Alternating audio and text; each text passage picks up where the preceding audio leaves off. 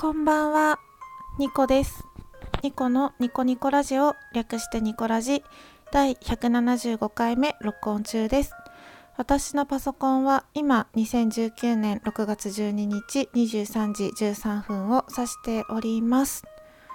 今日は水曜日ですか？曜日の感覚がないぞ あの前髪を自分で切ったんですよ皆さん自分で切りますか？前髪のためだけに美容室に行くっていう感覚がない人間で。であのすごい独断と偏見なんですけれど独断？うん。あの女子って前髪命なところありませんか？あの私世代がバレるんであんま言いたくないんですけど今の中学生がどういう校則なのかは知らないのですが私のまあ時って肩に髪がついたら結ばないといけないと。であの結ぶにしても結ぶ高さとかも決まってたし前髪もその目に眉毛より何だったかななんちゃらみたいな校則があってでもうともかく髪が短い女子も髪が長くて一つ結びとか二つ結びにしてる女子ももうともかく前髪が命だったんですよ。でヘアピンとかあの黒い何でもないヘアピンとかしかつけれないから高速上。あれで前髪押さえたりとか。でも前髪が変だともう一日中もう前髪のことしか頭になくても授業中とかも前髪が気になるし体育の時なんかも前髪もう前髪を乱したくないことしか考えられないし っていう思春期を送ってきてて大人になってからもそれが続いてて延長線で。もうともかく前髪前髪すぎ 前髪命みたいなところがあるんですけど今回自分で久しぶりに久しぶりでもないかまあ自分でたまたまたまっていうか時々切るんですけどあの美容室のその折り合いっていうかなんかタイミングとかが合わない時。で私あの移住したので美容室が分かんないんですよ。どこ行ったらいいか分かんなくて髪型はちょっとなんとかしたいと思ってるんですけど行けずになんか伸ばしっぱなしっぽくなっててさすがに前髪ぐらいはきちんとしようと思って自分でやったら見事に大失敗して一日中そわそわしてました。2個です。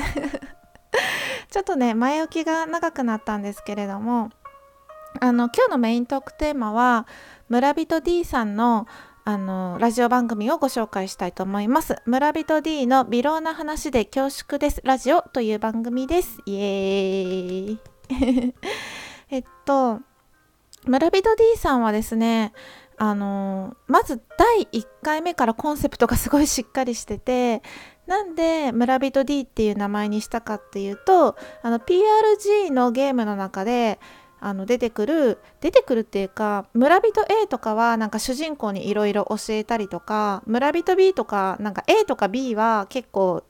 PRG の主人公が最初に訪れた村で主人公の世話を焼いたりいろいろアドバイスをしたり教えてくれる村人なんですけどそういうこともせずただただ村の中で静かに暮らす村人 D っていうのが自分の人生に当てはまってるなっていうことでそういう名前にしてでその名前から番組名もつけたそうなんですよ。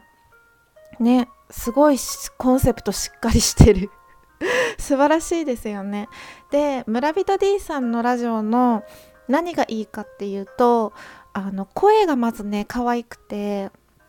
で標準語なんですけど基本的に。時々関西弁なんですよ。それもすっごく可愛いなって思ってて。であの何回かですね私のことを話してくれてる回があって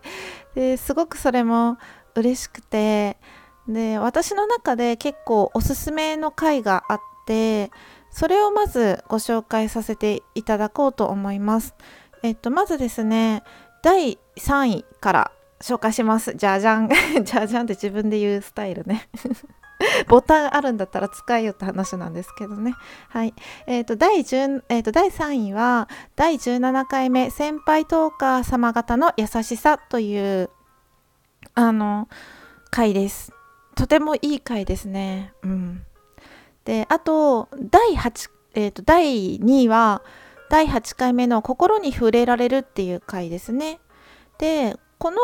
あの2つは、あの村人 D さんがなんかそのラジオトーカーさん大好きなラジオトーカーさんがいてその人のことを話してる回なんですよ。でお名前はあの出されてないので誰なのかはちょっとわからないんですけどあの村人 D さんは私のことをすごい好きみたいで 待ってすごい照れる。自分で自分で言うなよって感じなんですけどあの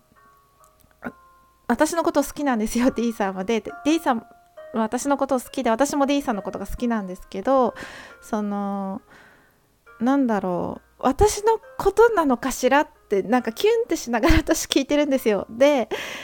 自分のことじゃないかもしれない他のトーカーさんのことかもしれないんですけど、まあ、私は勝手になんだろう村人 D さんは私のこと好きって公言してくれてるし一回私の名前も出して長々ね番組を撮ってくれた回もあるんですよ。あのそれがあの第29回目の「温かさにキュンとした話」っていうのとあの30回目の温かさにキュンとした剣剣か？ごめんなさい。温かさにキュンとした剣その2みたいな感じで。29回目私の話入ってたかな？ちょっと記憶にないんですけど30回目はバッチリ入ってて。で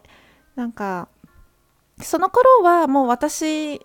が村人 D さんの存在を知ってて D さんも私とやり取りをツイッターでしてる時がもう30回目29回目らへんでやっと名前を出してくれてそれよりも以前のやつは誰のことかはわからないし村人 D さんは私以外にも好きなトーカーさんが何名かいらっしゃるので私のことじゃない可能性の方が高いんですけど私の中で 私が勝手にあこれ私のことかなってウキウキして聞いてる。っていうのがそのおすすめの回第8回目心に触れられるっていう回と第17回目の先輩トーカー様方の優しさっていう回なんですよ。うん、であのまあそれそれでも第2位なのは理由があって第1位のあの回がですね第22回目の「スマートなフォローって一体?」っていう回があるんですね。であの村人 D さんはなんか電車で席を譲ったり何か困ったことがある人にさりげなく声をかけて助けられる人になりたいっていうふうにおっしゃっててそれが結局あんまりできなかったんだっていうお話を第22回目のあのスマートなフォローって一体っていう回でお話しされてたんですね。で私これを聞いてなんて心が綺麗な人なんだろうって思ったんですよ。うん、まずあの優しさって2つあると思っててまあ言ってみれば偽善みたいなことですよね。いい人って思われたいから優しくするみたいな。で、まあ、そういう自分の利害関係とは関係なくただ単純に困ってるから優しくしようっていうパターンと2つ私はあると思ってるんですね。でそのどっちも私は良き行いだと思うんですよ。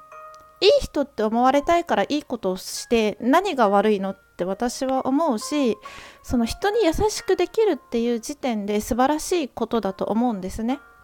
うん、どんな目的があろうとその例えば人に優しくしてその後詐欺的なことをしようとかそういうのはダメですよだけどただ自分がいい人に見られたいって可愛い願望じゃないですか なので私偽善って言葉は一体どういうことなのって感じがあるんですけど偽善で募金したりする人も立派だし偽善で人に優しくする人も立派だと思ってるんですけど D さんはそうじゃなくて単純に困ってる人をスマートに助けたいっていう志を持った人なんですよ。で私は別にスマートに人を助ける必要はないと思うんですよ。助けたいって気持ちがあってそれを行動に移せるそのその時点ですごく素晴らしいことだと思うんですね。うん、電車で席を譲るとか声かけるタイミングとかもあるしなんかなかなか難しいところがあると思うんですけどあのなんとなくその独り言を言って譲ったみたいな感じのことをおっしゃってたけどそれも素晴らしい行動だしきっとその優しさは伝わってると思います。うん、でまああのさりげないフォローってあのなんとなく私は今30代で思うんですけど年齢を重ねればできるようになります。なんか年齢を重ねるとともになんか人に声をかけたり何かあったんですかってさらっと声をかけることに抵抗が少なくなるような気がしてて私だけですかねなのでなんか経験とか慣れでできるようになると思うし不器用ながらも人を助けられたら私はそれはそれでとっても素敵だなって思うんですよね。うん、であの私ですね今までまあ一回も話したことはないんですけど実はラジオトークをもうやめようかなって思ってた時期があったんです。聞き聞き戦でいいんじゃないかって自分が別にトーカーである必要はないんじゃないかって思ってた時期があってもうやめようかなって思ってた時期があったんですよ。でその時にたまたまあのハッシュタグでニコニコラジオを検索したら村人 D さんがツイートしてたんですよ私の番組を。でニコさんのラジオが聞けてなんかとっても心が温まってゆっくり寝れそうですみたいなツイートを発見したのが最初で私はそのツイートを見た時にあやっぱりまだ続けようって思ったんですね。なのであの一回本当にやめようと思ったのを引き止めた存在は実は 村人 D さんなんですよ。うん、で私はそれをずっと伝えたかったんですけど なかなかねこのお話ができなくてあのバタバタしててですね遅くなったんですけれども番組のご紹介とともにその気持ちを伝えたくて今回は録音させていただきました。最後までお付き合いいただいてありがとうございました。T さん、また番組の更新待ってますからね。ではまた次回。ニコでした。